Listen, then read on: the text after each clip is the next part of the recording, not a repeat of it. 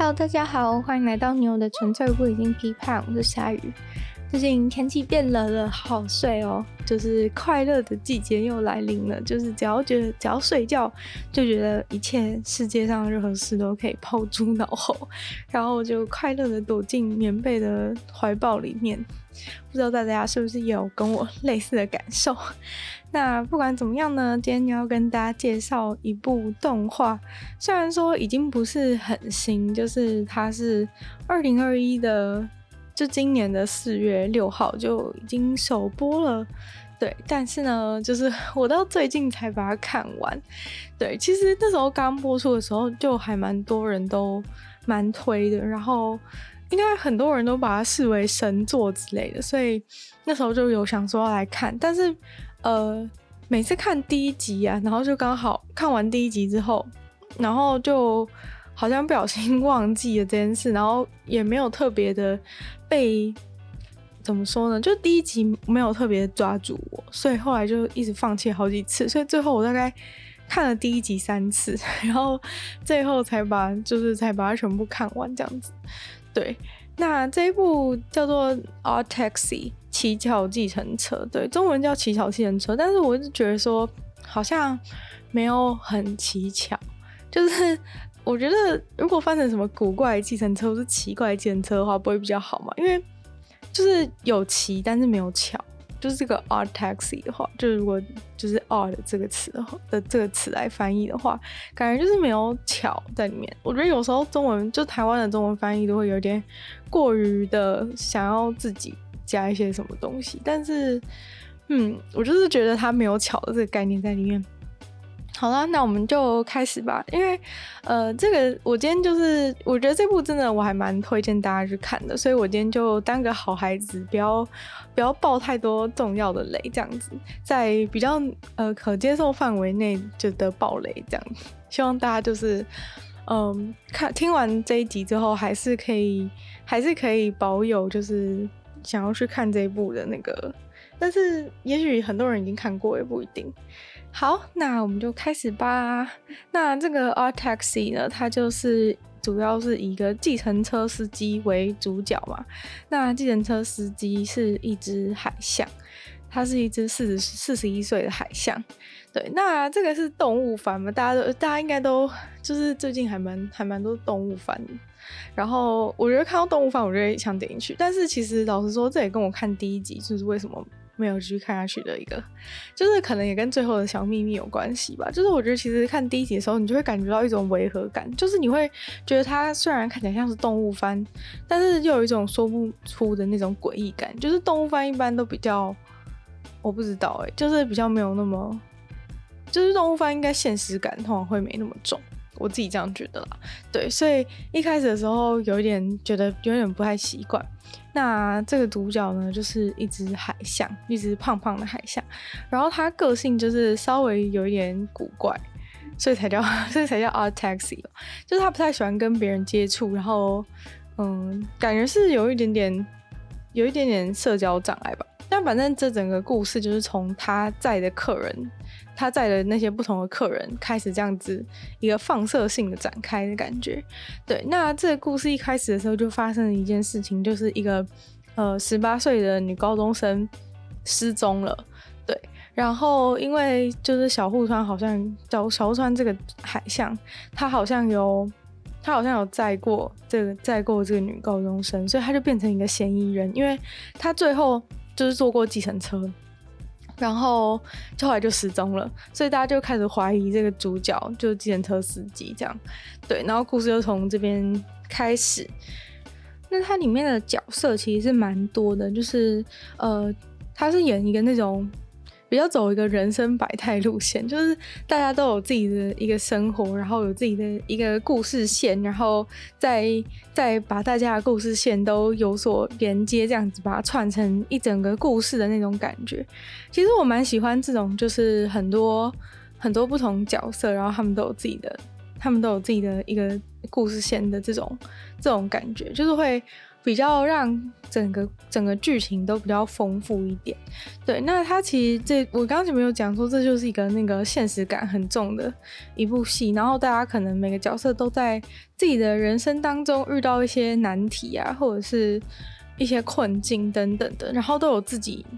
执着的事情，然后大家都在追求自己的事情的路上呢，就是这样子。就是每个人的人生这样子纠纠缠在一起的感觉，对。然后这部戏感觉也有一点，也有一点蝴蝶效应的感觉，就是可能有一个一个事情，然后影响到另外一个事情，对。然后最后可能很多事情都是有关联的这种感觉，对。所以呃，整体来说，我会觉得它是一个嗯，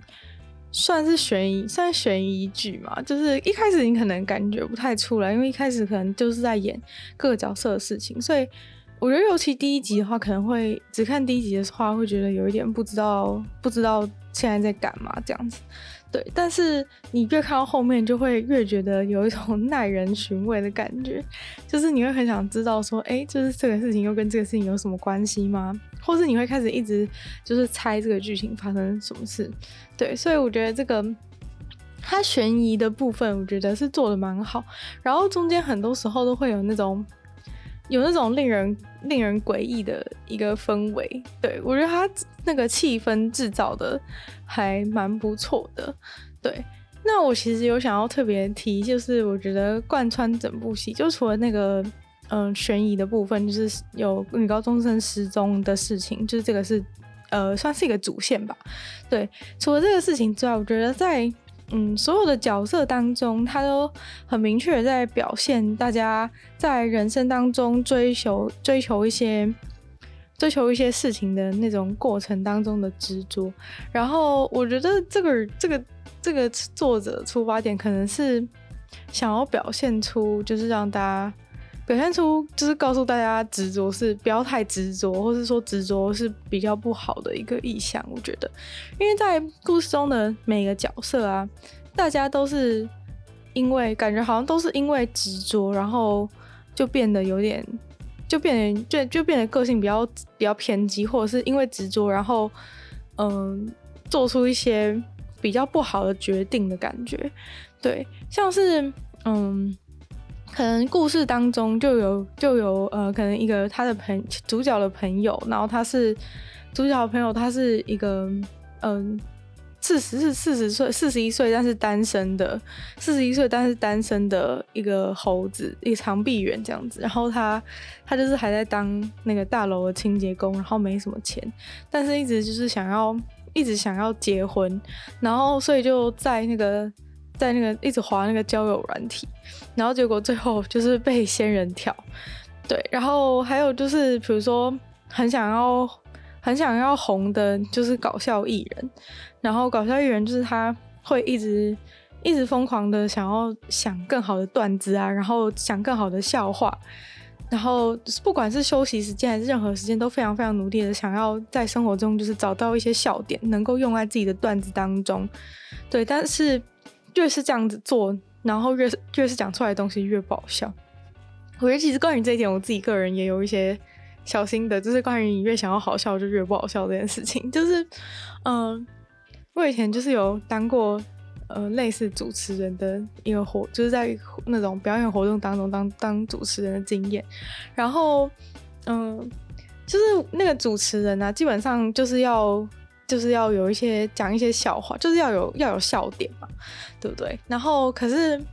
嗯、就是在制造笑点的过程中，就是你会你会是必须要在日常生活，然后在比如说上网找东西的时候，你就要一直很很很就是放在心上，要去找一个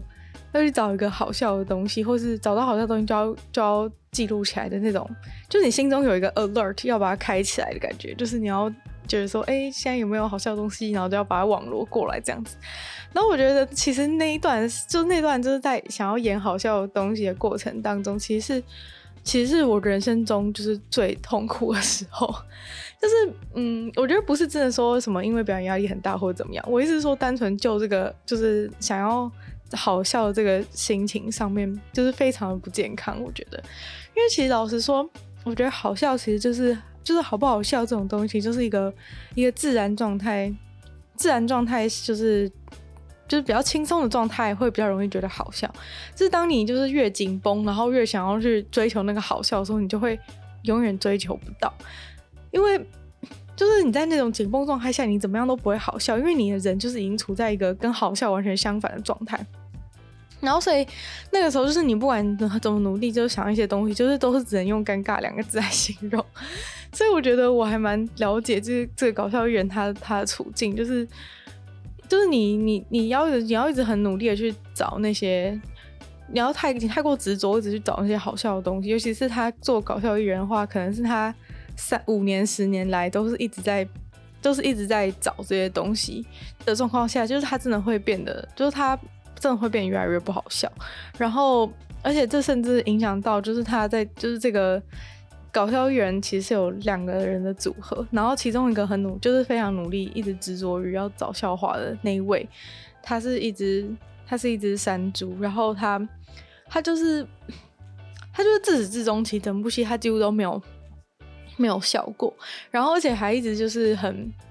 就是会会就是会很震惊的想要想要。想要去呃，想要去指导别人说呃，搞笑艺人就应该要怎么样怎么样之类的，就是他开始变得很，我觉得可能是因为就是为了太想搞笑，所以变得开始变得有点神经质的感觉。对，然后其实相对来说呢，就是他的另外一个搭档，就是另一只搭档，他的搭档是一个马，然后 那只马就是那种觉得就是早就已经觉得自己不会红了，就是我们组这个组合已经那么久，然后好像也。好像也没什么成果这样子，然后就觉得自己已经 已经不会红了，所以就所以就就是那种放轻松的状态，然后 就是走一个走一个比较就是佛系佛系经营的路线。对，那他其实一直被另外一位批评说都没有很就是一点都不认真，然后可能就是都不够，比如说吐槽都不够力啊什么的，然后。可是结果，竟然在这样子的情况下，就是在反而被就是其他的、其他的，就是公司的前辈，就是看到他的看到他的优点，但他其实就只是一只就是很很呃更憨厚的一只马嘛。然后后来就被找去就是主持什么美食节目之类的。然后后来就算是就是整个大红大紫，就是他个人的事业，就是他个人被相中了。然后所以他们这个组合就是。他们这个组合就就是被就是被遗弃了，这样，这个组合就是有点有点有点冷掉了，就是后来可能就有点继续要要经营不下去的感觉，对。但是反正这边就是可以可以想要跟可以看出，就是作者可能想要表达出这种，其实你不要那么认真，不要那么执着一个东西的时候，你轻松的表现自我的时候，是别人比较容易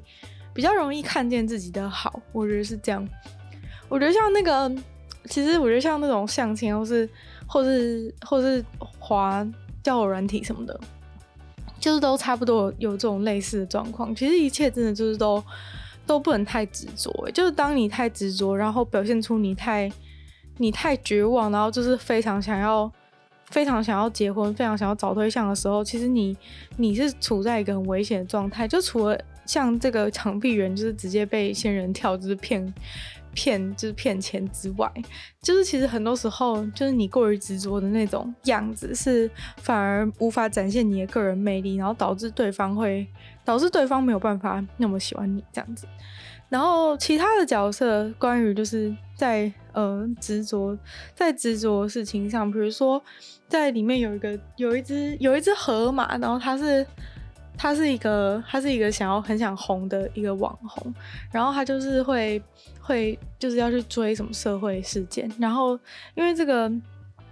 嗯，这个他一开始的时候就是在搭计程车的时候，跟我们主角主角海象就是合照了，在计程车上面合照了一张照片，结果刚好在拍到了路边的路边的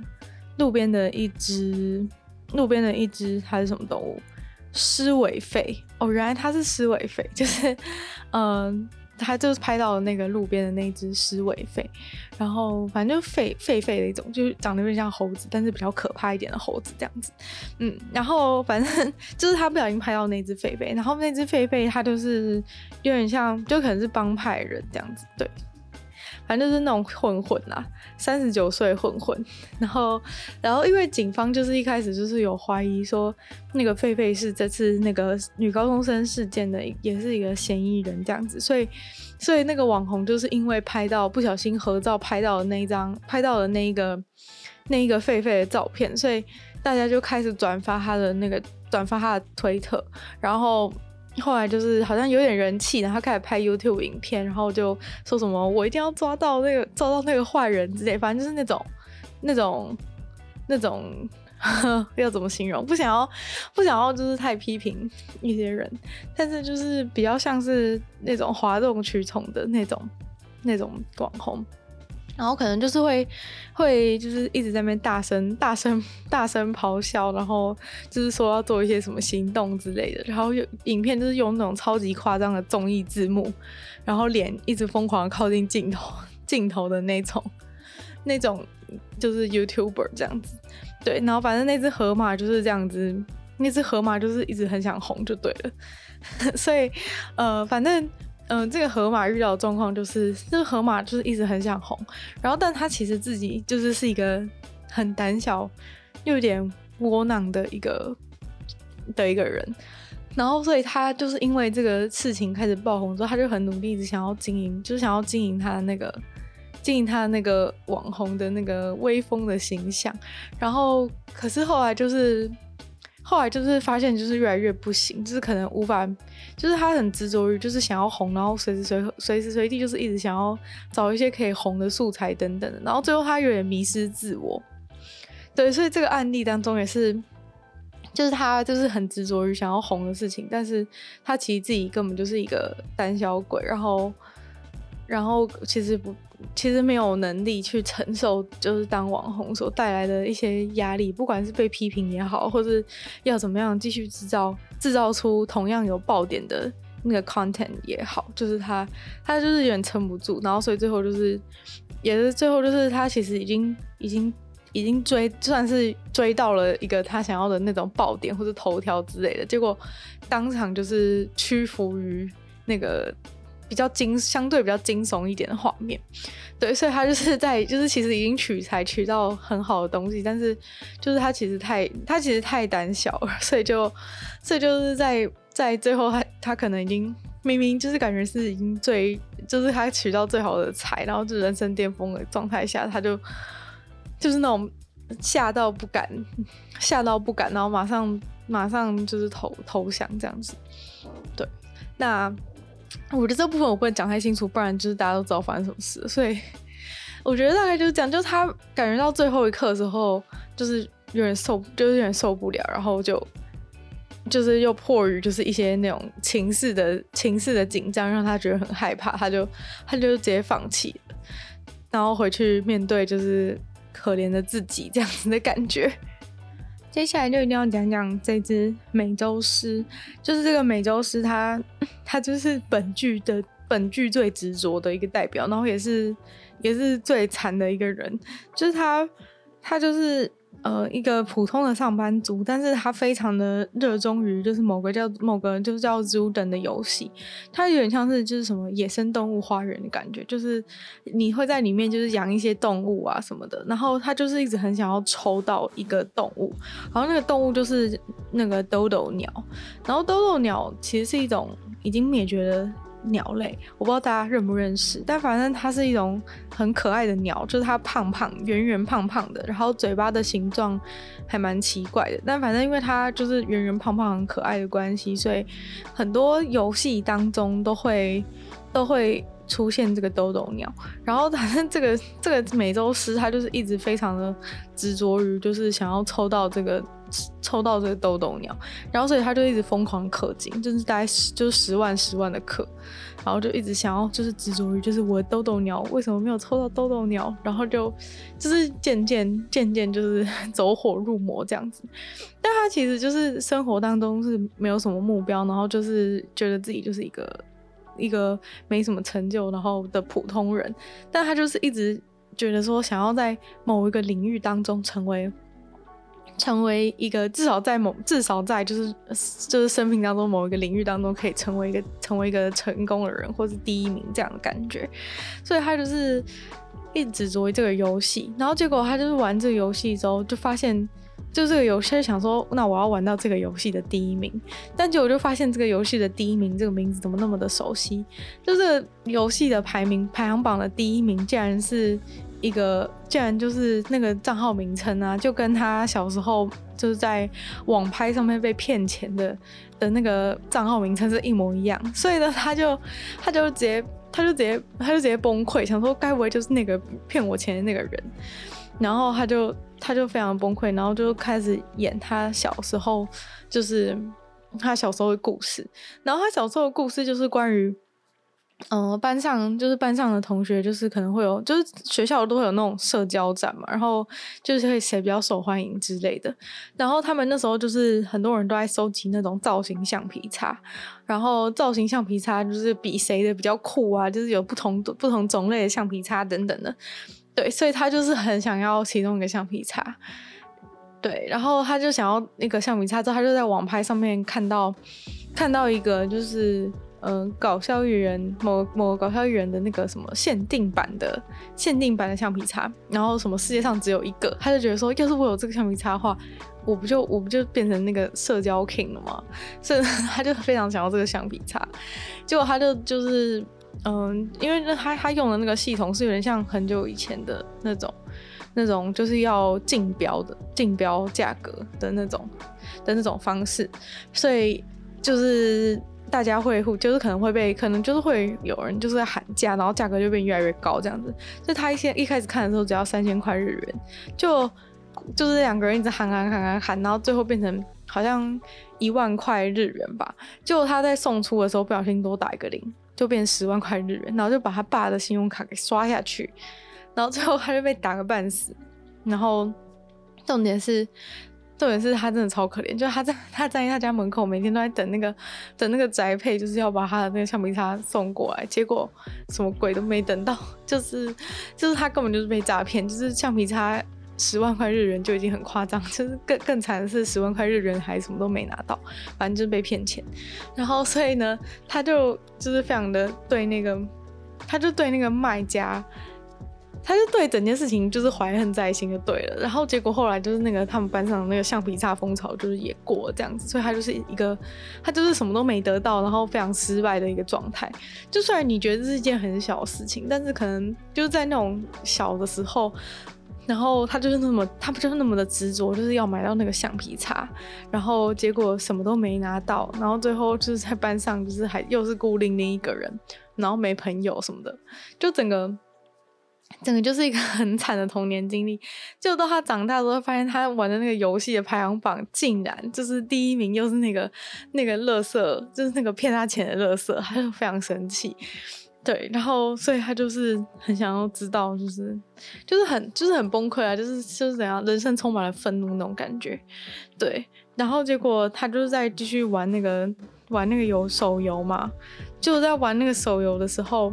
玩那个手游的时候，他就终于就是抽，就是一直在狂氪金，然后抽到抽到了他终于抽到那个兜兜的时候，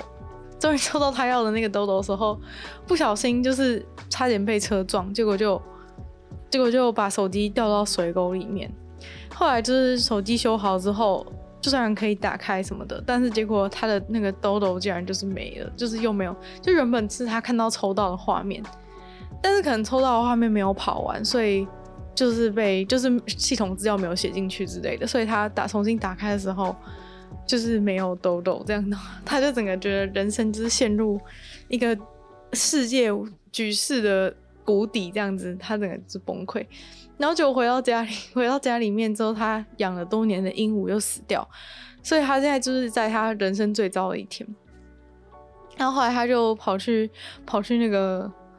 跑去那个公园，想要把那个鹦鹉埋葬。但后来就又发生了别的事情，然后反正就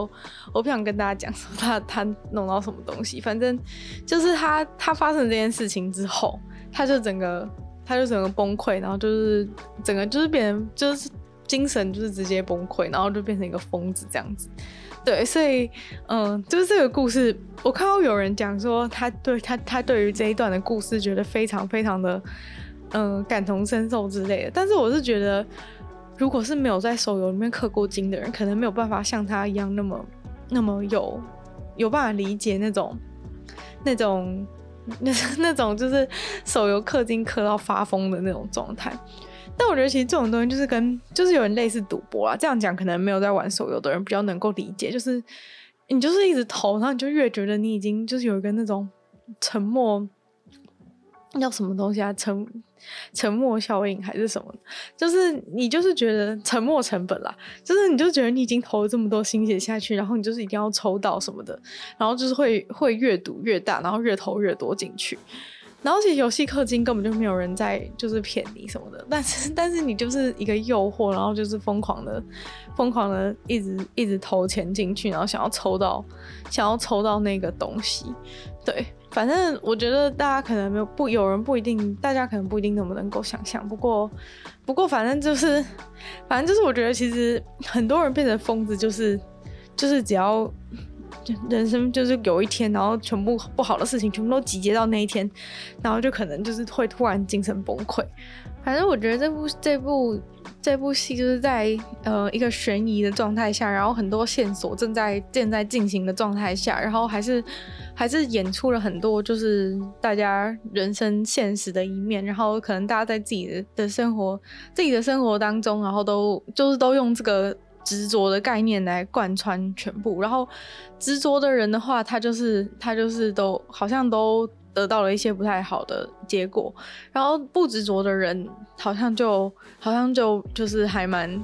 就是好像就意外的都还蛮幸运，或者是比较快乐。像我觉得里面有一个角色很好笑，就是他是一个他是一只臭鼬，然后因为呃故事里面有一个就是偶像团体，然后他就是非常热爱那个非常热爱那个偶像团体，但是他本人是非常。非常，他可能是这出戏里面唯一的一个乐观角色，对，因为其实我觉得其他人都还蛮阴暗的，就是他是就是里面唯一的乐观角色，然后很好笑，就是他就是大家可能会觉得他很蠢或是怎么样，但是反正他就是 他就是在那个他就是在呃酒店打工啊，当服务生，然后一直想要支持那个。应援就是就是他们那个偶像团体的其中一位一位成员，然后他就是意外的，就是获得了那个意外的获得了获得了那个头奖，就是乐透的那个头奖这样子，然后就得到了十亿元，对，反正就呃很好笑。就后来虽然说因为这十亿元，然后也卷入了很多。很多就是可能很疯狂的事情啊之类的，这也跟主线剧情有关。但反正呃，不管怎么样，他就是从头到尾都还是以一个就是很很乐观，然后很愿意接纳所有事的的那种心态在面对所有事情。然后所以就算发生了这件事情，他最后还是很很 chill，就是他最后还是很很很开心。然后就是也没有因为就是发生了这件事情而而有所改变，就是永远都是。永远都是处在一个很，处在一个嗯很轻松愉快的感觉，对，所以我觉得嗯这就是我觉得 他可能这是这整出戏里面的一个唯一的一个唯一的一个 role model 吧，就是 就是其他这整出戏的人都应该要学习他的生活态度的话，就是这这个故事就不会发生了，这样这整个故事都不会发生了，对，就是他他是这整出戏里面唯一就是。就是很 很很快乐乐观的人，其他人都是各种执着于一些事情啊，然后可能可能就是深陷自己自己的泥淖当中。嗯，但我觉得就是这整个整个故事啊，就是它它悬疑的，它悬疑的部分就是非常有趣的点是在于，就是它它每一个。每个每个每个地方其实都充满了细节，就你一开始看的时候可能不会那么注意，所以其实很多人都会去就是二刷之类的，因为它里面就是会有很多很多细节，你可能会没有注意到，然后。你到最后才会觉得说，哎、怎么好像在哪里看过这个东西？哎、怎么好像在哪里看过这个东西？这种感觉，我觉得，我觉得这种感觉是我蛮喜欢，因为我会觉得像这种感觉会会造成就是那种互动性很十足的感觉，就是就是你会觉得有一种，嗯，除了就是除了就是影片，它单方面的在给你给你资讯这样子之外，你也有就是一些一些主动方主动的去发现一些东西，这样一个双向的流动，是我觉得一出好的悬疑剧是要要这样子的条件。对，所以我觉得蛮有，就是蛮常常在看的过程中，你就会一直找到一些，就是找到一些，就是找到一些那种。若有似无的线索，会就是会蛮有趣的。然后它其实里面还有个特色，就是它的它的台词设计其实是很有特色，因为它嗯，就是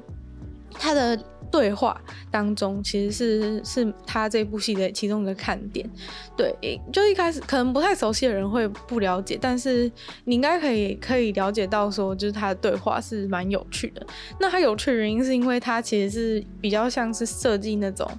就是漫才或者是一些一些那种搞笑的时候会使用的一些手法，在设计对白，所以他的对白几乎都是没有，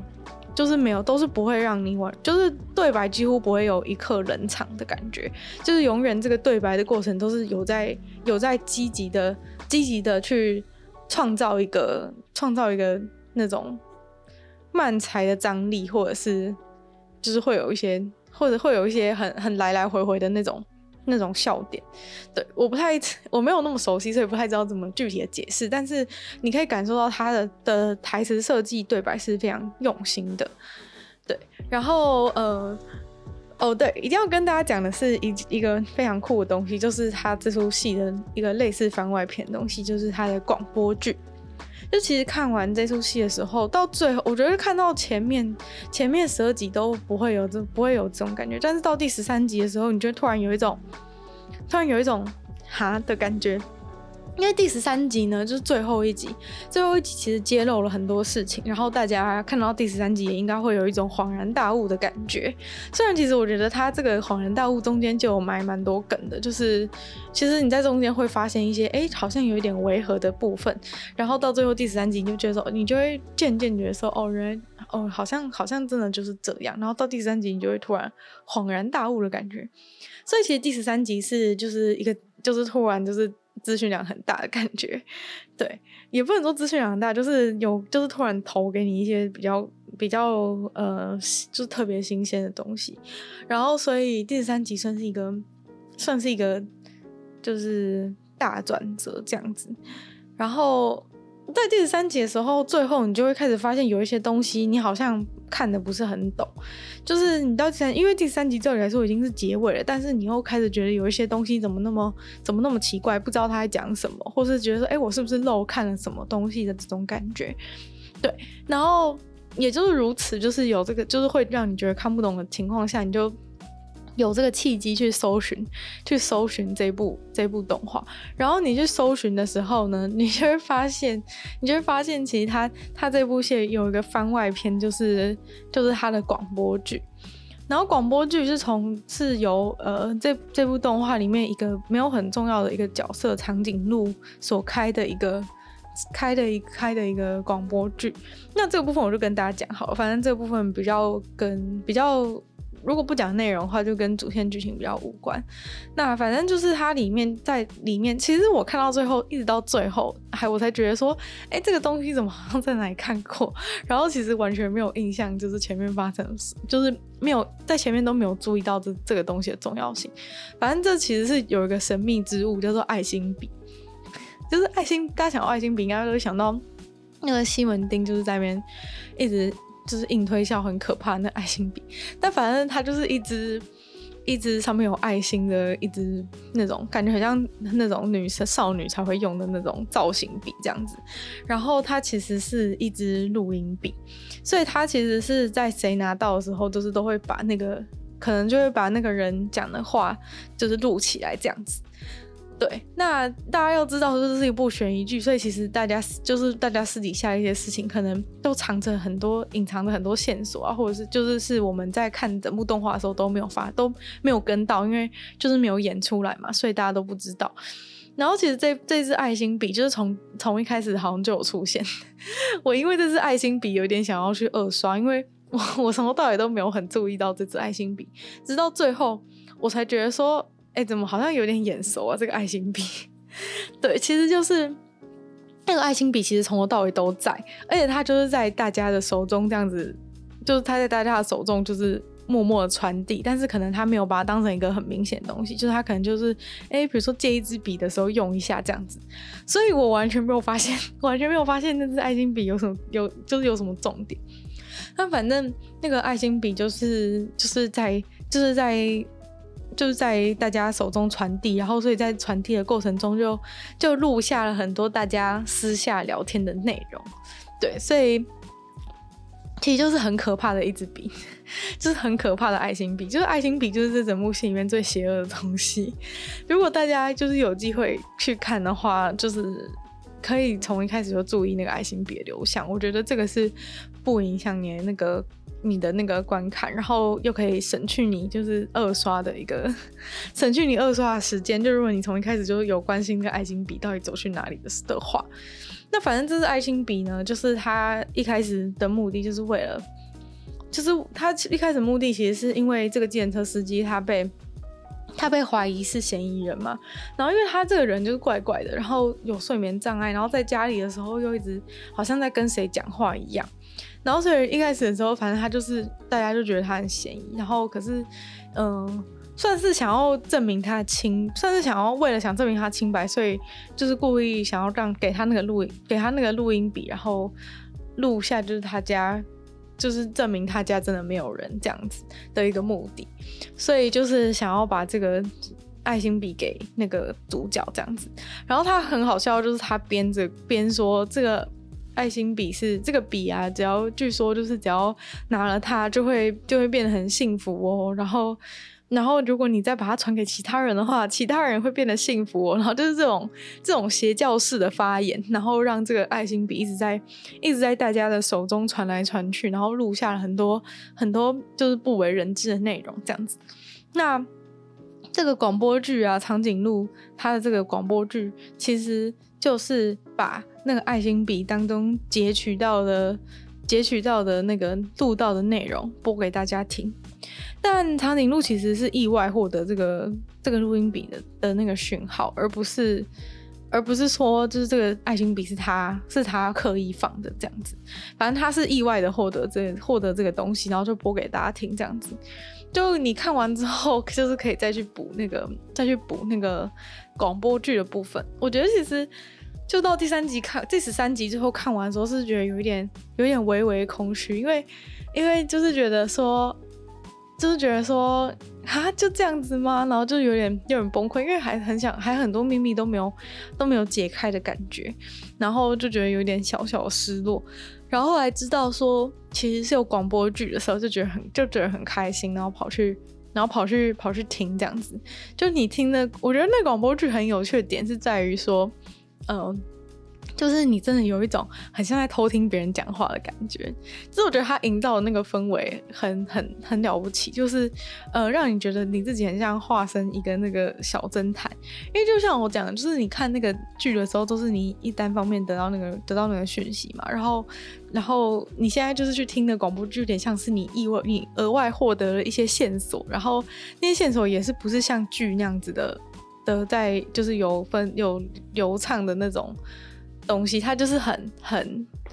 很就是很现实的那种，真的是录到别人在讲话那种感觉，然后你就会有一种那种真的在偷听的那种兴奋感，然后很想就是很想从里面知道什么秘密的那种兴奋感，然后所以我觉得让这整个让这整个广播剧都为这一出戏就是增添很多色彩，但我觉得很可惜的事情是，它在这个动画里面完全没有就是。那么一点点也没有，就是在让这个广播剧有一点点，就是知道，就是他没有在动画里面让大家知道说有这个广播剧的事情。所以你看到你如果不知，你如果就是看完这个剧没没看到没听到广播剧的人，我就觉得非常的可惜。所以我是觉得，如果他可以在里面就是埋一个小伏笔，就是。比如说长颈鹿的秘密事业之类的，然后让大家就是有兴趣去搜寻，就是还比较就比较有可能让大家找到，对。但是也有可能是因为就是那个那个广播在 YouTube 上面的广播剧啊，它是只有它是只有日文的声音这样子。然后现在台湾已经有网友就是很很就是很愿意帮助大家的，就是帮大家把那那个那个广播剧全部都全部都翻译。成中文就是会有字幕这样子可以看，所以如果大家去搜寻的话，就是可以直接看到那个有字幕的那个广播剧，而且他还很贴心的告诉他告诉大家现在是谁在讲话，因为有可能就是你你如果看原版的话，你可能其实分不出，就是你可能就没有没有看动画都没有很认真的话，可能没有很办法分出说现在是谁在讲话这样子。对，所以其实还蛮感谢这个网友的分享。所以，嗯，就是我觉得大家如果要给我有看这个剧的话，就是看完一定要去看，一定要去听广播剧，因为我觉得这真的让整个东西、整个故事，就是整个设计都都变得很有趣。就是你会觉得有一种，哎，结束之后还有东西可以继续继续玩我们的玩我们个人的一个侦探游戏，这样就很有趣。虽然说，我觉得就是看完结看完看到结束之后。那中间还是有一些东西让我觉得有一点奇怪，就是好像好像有一点说不通，对，然后也不知道以后有没有机会就是被说通，但是就是虽然中间感觉设计上还是有一些我觉得为奇怪的地方，但是整体来说，我觉得看完是一种很很很享受的一个过程啊，对，应该这样讲，就是。还蛮享受的一个过程，就会觉得说很有趣。然后我觉得最后的这个，就是他把这个就是伏笔啊，然后到最后揭露的这个过程，我觉得也算是做的蛮好的。就是这个不会说很生硬，比如说故意埋一个梗，然后最后才跟大家讲，就我觉得不会到很生硬。所以真的还蛮。真的还蛮推荐给大家，就是如果你前面就算你觉得很无聊，应该不会吧？就是就算你觉得很无聊的话，你一定要就是看到最后一集之后，你就会觉得很，你就会觉得你就会觉得很好，就觉得哎、还就至少应该觉得还不错吧。就我不我不敢说就是说是不是神作，但是我觉得到最后一集应该还是会有一种觉得至少觉得蛮新鲜的。然后就是可能至少我觉得别的剧好像没有好像没有类似的做法过，所以我觉得至少是最后是有给我一种焕然一新的感觉，所以是还是还蛮喜欢的。然后可能是因为一整体就是用动物方式呈现的关系，也提升了我一些好感，所以嗯，我觉得。大家去看的话，应该会觉得还蛮，就是我觉得一方面看着动物会，动物会给你一些轻松感，但是他的那种营造出来的线，就是不管是每个人的那个个人身上的现实感，或者是就是主线剧情的主线剧情的悬疑感，就是它这这两者之间的那种小冲突，是让我觉得还蛮还蛮不错的，就是让你会觉得。会觉得一直想要看下去，就是很想知道接下来会发生什么事情之类的。对，但是我觉得看完之后还是觉得有一点还想要继续看的感觉，就是希望他可以继续，可以继续演下去。对，要不然我觉得收在这边有一点可惜。就是有人说对结局很失望，因为就是有点，一方面是有点过于开放式，二方面是我觉得很多事情真的还没有还没有解释。对，所以就是希望就是可以有，还可以就是 还可以看到续集。那今天节目也差不多就进入到尾声了，反正我觉得就是真的还蛮推荐给大家看的，就算大家不觉得它是神剧什么的也好，但是我觉得看完就是会至少给你激发一些创意，或是给你一些就是对于就是可能对于。对于至少给你一些对于执着的反思等等的，然后我觉得各种方面真的都还蛮有创意、蛮有巧思的。我觉得其实可能奇巧性的那个巧是巧思的巧吧，虽然说不应该就是把它这样子翻译，但是很多地方真的是设计的还蛮巧妙，但是也有些地方就是没有，我觉得没有没有没有呃没有安排的那么的详尽，对，但是。我觉得整体来说，它还是一个很享受的，看完都还是觉得是一个很享受的过程。然后就是这一定要再三提醒大家，一定要去，就是看完之后一定要去听广播剧。对，我觉得我真的很喜欢那种偷听感觉，我觉得设计这个真的是很有。就是真的是很有特色，然后也很好玩，这样子就是让人家看完之后又有另一种另一种互动感的感觉，我觉得真的是很快乐。对，那就希望大家喜欢今天的节目，然后嗯，有其他的有其他有其他看到什么好看的东西的话，也可以也都可以推荐给我。对，然后。我觉得还是想要跟大家多多宣传一下，就是我的新节目，就是听说动物。对，听说动物的话，就是会跟大家分享一些有趣的动物知识。那刚好这一集就是介绍的这个 Odd Taxi 也是动物番嘛，就是大家如果喜欢动物的话，就是可以多多去收听我的新节目，然后链接都放在就是资讯栏的地方，对，或者是你直接去在 Podcast 搜寻，就是听说动物的话，也可以就是直接找到我的节目这样子。目前的话呢，已经出了三集，那第一集是关于大白鲨，第二集是关于树懒。第三集是关于六角恐龙、墨西哥钝口人，然后最新的一集是我最喜欢的金头冠，对，就是一种非常特别的鸟类，所以就嗯，希望大家就是可以多多支持我的新节目。既然大家都听了这一集，就是动物番的动物番的这个这个侦探 侦探吗？动物番的悬疑剧，大家也可以去了多了解一下一些动物小知识，对。那就希望大家也可以，就是喜欢这个节目的话，可以在 Apple Podcast 帮我留星星，写一下你的评论。对，就是留星星，写下评论的话，就是在 Apple Podcast 是，嗯、就是可以让更多人听到的一个方式。对，因为留星星跟写评论是对 Podcast 来说，就是他评断你这个 Podcast 好不好的一个。非常重大的指标，所以 就是很希望大家去去留星星，然后写下写下写几句话这样子，对，然后就希望大家就是都可以看完这部戏之后，了解到自己不要在人生就是过那么的执着。我觉得其实根据我个人经验的话，真的是很多事情就是你很多事情就是你 你放轻松一点，就是看开一点，就是世界都长得不一样。对，就是我一直都觉得说，其实世界的样貌虽然说有一个它客观的、客观的正常，就是客观的样子存在，但是我们，但是我们去看它的时候，就是是带怎样的，就是带着怎样的心态去看很多事情，其实都其实都会有很大的差异。所以就是大家希望就是以自己可以，就是像剧中的美洲狮一样，就是都对什么事情都觉得很。都觉得很都觉得很很快乐，然后觉得可以用轻松的态度去面对，就算自己喜欢的偶像团体就是发生了一些事情，然后可能跟自己的期待也不一样，但是却可以就是觉得什么事情都可以去好去处之泰然的接受这样子，对，那。今天节目就到这边结束啦，大家也可以去去订阅我的 YouTube 频道，或是追踪我的 IG。IG 的话，可能就会发一些食物，或者是或者是自己出去玩的照片，就分享一些分享一些好吃的食物给大家。对，那就希望大家追踪啦。那女友纯粹不理性批判就继续会在每周三跟大家见面。那我们就下次见喽，拜拜。